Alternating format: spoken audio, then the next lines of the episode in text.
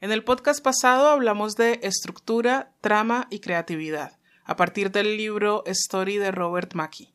Hoy hablaremos de los tipos de personaje protagónico.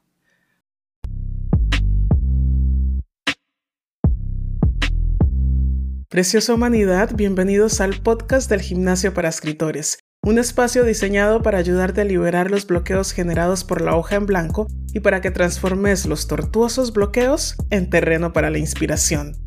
En este podcast abrimos los micrófonos a la literatura y a través de ella a los autores cuya obra nos aporta ese conocimiento que alimenta nuestra creatividad. Porque acá lo importante no es si vos escribís teatro, cuentos, novelas, cine, no. Lo que importa es cómo contar historias. De manera que si quieres ser miembro de esta comunidad de escritores con mentalidad de deportista, solo debes ir a la descripción y seguir el enlace para apuntarte a la lista de correos. Así recibirás información sobre las novedades del gimnasio, eventos, clases, talleres y nuevos cursos.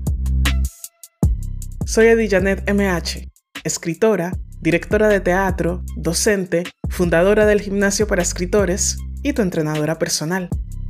¿Empezamos? Tipos de personaje protagónico. Maki habla de tres tipos, único, plural y múltiple. En el primer caso, estaremos hablando de la historia de alguien en particular, que toma decisiones, avanza y se enfrenta a las fuerzas antagónicas para conseguir su deseo. En el segundo, serían dos o más personajes que comparten el mismo deseo, de modo que en la lucha por la consecución de ese objetivo sufrirán y se beneficiarán todos por igual. En el tercer caso, el protagonista múltiple no comparte el mismo objetivo, pero sí el mismo tema o la misma premisa. La historia entonces es contada a través de varias tramas y cada una de ellas cuenta con un protagonista único o plural. Pone de ejemplo Sueño de una noche de verano de Shakespeare, y aquí me gustaría hacer un alto, un alto grande, porque la tentación de escribir con múltiples protagonistas puede ser interesante, pero habría que tener presente qué evitar. Sueño de una noche de verano es un ejemplo de cuando el ejercicio sale muy bien, pero puede salir muy mal, como en mi opinión pasó con la película Realmente Amor del 2003. Hablemos de Realmente Amor. La premisa de la película es el amor está en todas partes. Lo dice el narrador que abre la película y lo dice la canción diegética que estará repitiéndose durante las dos horas quince minutos de intentos de la dirección por hacer pasar fantasías porno e ideas vagas por historias completas. Estas son las historias que intentan contar en la película.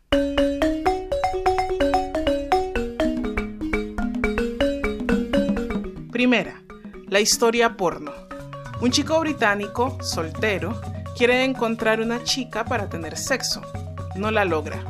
Se le nota en la cara que le urge tener sexo. Así que decide viajar a Estados Unidos porque está seguro de que al llegar allá la tendrá más fácil porque las mujeres estadounidenses mueren por un acento británico. Y bueno, no se equivoca. Su historia la cuentan así. Aparece repartiendo ponques en una oficina. Trata de caerle a una chica que lo mira con cara de ¿qué te pasa morboso de mierda? Luego aparece de mesero en una fiesta. Se repite la misma escena con la chef porque tal vez no nos quedó claro a la primera que nadie le va a parar bolas, así que ¿por qué no repetirlo? La siguiente vez lo vemos diciéndole a un amigo que se va para Wisconsin por las razones que ya conté. Siguiente escena. En el aeropuerto despidiéndose del amigo. Siguiente escena. Llega a Estados Unidos, entra a un bar y su fantasía porno se hace realidad. Conoce a tres estadounidenses que lo invitan a quedarse con ellas con la advertencia de que solo tienen una camita. En su primera noche en Estados Unidos tiene una orgía. Finalmente regresa a Inglaterra con dos chicas, una para él y otra para el amigo, porque el amor está en todas partes. Fin. No hay conflicto, no hay sucesos. Yo no le llamaría a eso una historia.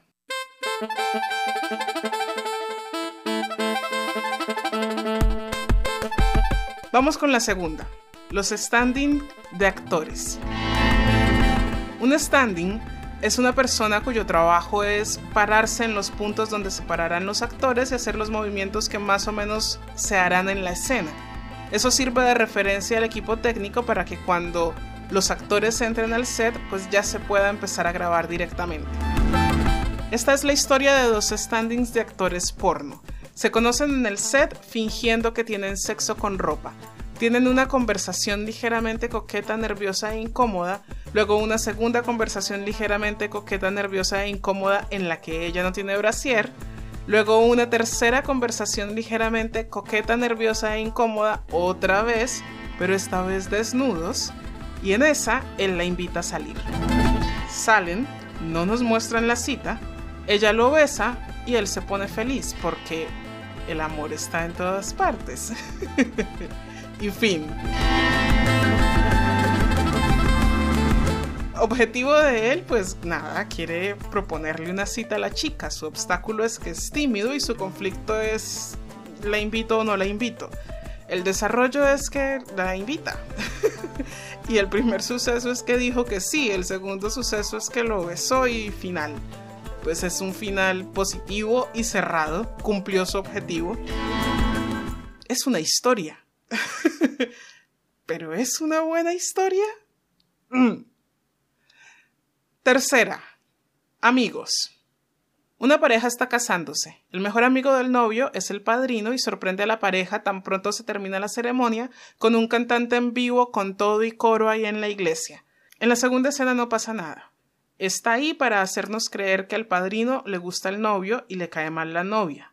Luego la novia va a visitar al padrino con un objetivo obligarlo a que ella le caiga bien. Pero entonces descubre que él está enamorado de ella. Y se da cuenta porque ve el video del matrimonio que grabó el padrino y que no había querido entregar, pero en ese video solo aparece ella. Luego el guionista, temiendo que el espectador no logre entender el video, pone en boca del personaje de ella todas las conclusiones.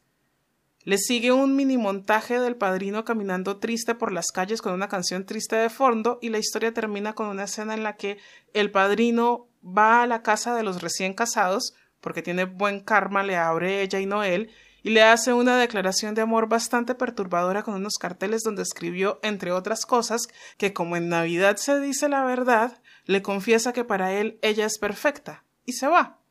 Ella corre detrás de él y le da un beso porque el amor está en todas partes. y él ahora sí se va feliz, decidido a enamorarse de alguien más. Fin. El protagonista es el padrino. El objetivo es que su mejor amigo no se entere de que está enamorado de su novia esposa. Y el obstáculo no hay. El conflicto, pues si no hay obstáculo, no hay conflicto. Y no hay nada para desarrollar. podrían decirme que la chica se entera y entonces allí ya pasa algo, pero en realidad no pasa nada.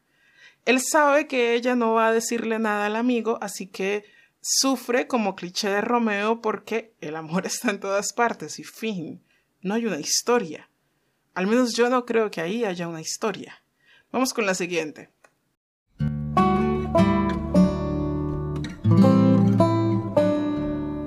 El escritor. Un escritor está enamorado de su novia. Más que ella. Lo sabemos porque él le dice te amo como tres veces y ella ni una. En la siguiente escena, él descubre que ella le está montando los cachos con su hermano. La escena que le sigue está para que sepamos que él no quiere estar solo. Está en una cabaña y se dice a sí mismo, solo otra vez, naturalmente. Y esa es toda la escena. En la siguiente conoce a su empleada, ella solo habla portugués, él habla inglés y francés, pero ella solo habla portugués así que de malas. Sin embargo, le parece gracioso que él hable, tiene que ser eso porque se ríe cuando le escucha, aunque no entiende. Se ríe. en la siguiente escena ya se enamoran. El viento le vuela al escritor las hojas mecanografiadas de la novela que está escribiendo. Aquí nos damos cuenta también de que es un hipster porque ¿por está escribiendo en máquina de escribir en el 2003? Entonces ella se tira en ropa interior al lago él le ve el tatuaje en la espalda, él se tira con ropa porque no es a él a quien hay que sexualizar en la escena, y se enamoran porque están mojados. Luego él se va a devolver para su casa y ella lo besa.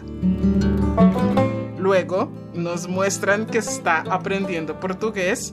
En la escena siguiente llega a casa de su familia, él, y ahí se da cuenta de que tiene que estar con la chica con quien nunca ha tenido una conversación y pedirle matrimonio. Llega a la casa de la chica, la va a buscar al trabajo y le propone matrimonio así. Cito. Sé que estoy loco porque no te conozco, pero a veces las cosas son muy claras para mí y no necesitan tener pruebas. Yo viviré aquí o tú vivirás en Inglaterra conmigo.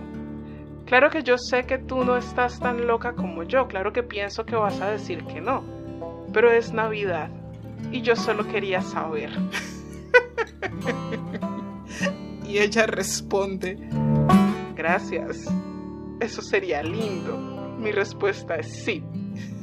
Yo morí con tanto romance porque el amor está en todas partes. Aquí la historia está en la imaginación del guionista. Literal, no cuenta nada. Sigamos, la quinta historia. El viudo y el niño. En una llamada telefónica que tiene un hombre con su hermana nos damos cuenta de que acaba de enviudar. En la siguiente escena ocurre el entierro. En la siguiente nos cuentan que está preocupado porque el hijo de la señora muerta no ha llorado y es apenas un niño, vaya uno a saber cómo es que está llevando el duelo. Pero justo en la siguiente escena la preocupación se va porque el niño le dice que está enamorado y por eso ha estado raro. No porque haya enterrado a su mamá el día anterior, no sino porque, lo cito, el amor es una agonía. Y el adulto le secunda esa idea mientras que a mí se me va subiendo la sangre a la cabeza. Entonces, este hombre adulto empieza a entrenar al niño en el amor, reafirmando, por supuesto, la idea de que, como está enamorado, está jodido. Luego el niño decide que para conquistar a la niña que le gusta aprenderá a tocar batería y así puede tocar en la banda que ella canta aprende y toca en la banda, y la niña le sonríe en un concierto en el que participan juntos, y el hombre adulto bromea con que solo podría interesarse nuevamente en alguien si ese alguien es Claudia Schiffer. Hay una escena solo para eso. y obvio ocurre, conoce a la doble exacta de Claudia Schiffer. Hay otra escena solo para eso también. y el niño protagoniza la típica escena de la persecución en el aeropuerto porque el amor está en todas partes. Acá tampoco hay una historia. El niño tiene un objetivo, pero no tiene obstáculos y ya acordamos que si no hay obstáculos, no hay conflicto y si no hay conflicto, no hay historia. Entonces vamos con la siguiente, la sexta.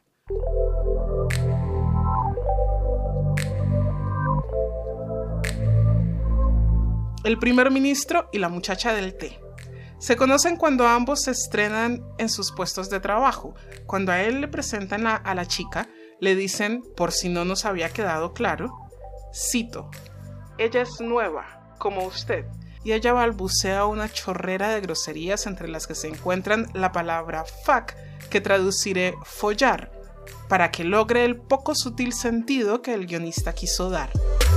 Ahora, ella dice tantas groserías que uno pensaría que tiene síndrome de Tourette, pero no. Al parecer debemos pensar por eso que ella es encantadora, aunque lo que a él le gustó es que dijera follar, porque es lo que él quiere con ella. En la siguiente escena él está en una reunión genérica y dice, cito, ¿con quién hay que acostarse aquí para tener té y galletas? Y entra la muchacha del té. Fin de la escena. En otra escena, él le pone conversación solo para saber si ella está sexualmente disponible.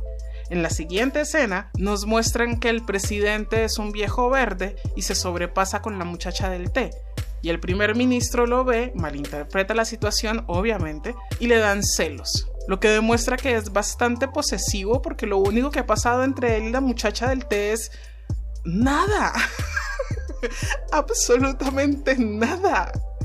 Bueno, pues se pone tan celoso que esa situación lo motiva a dar un discurso en favor del país y en contra del presidente.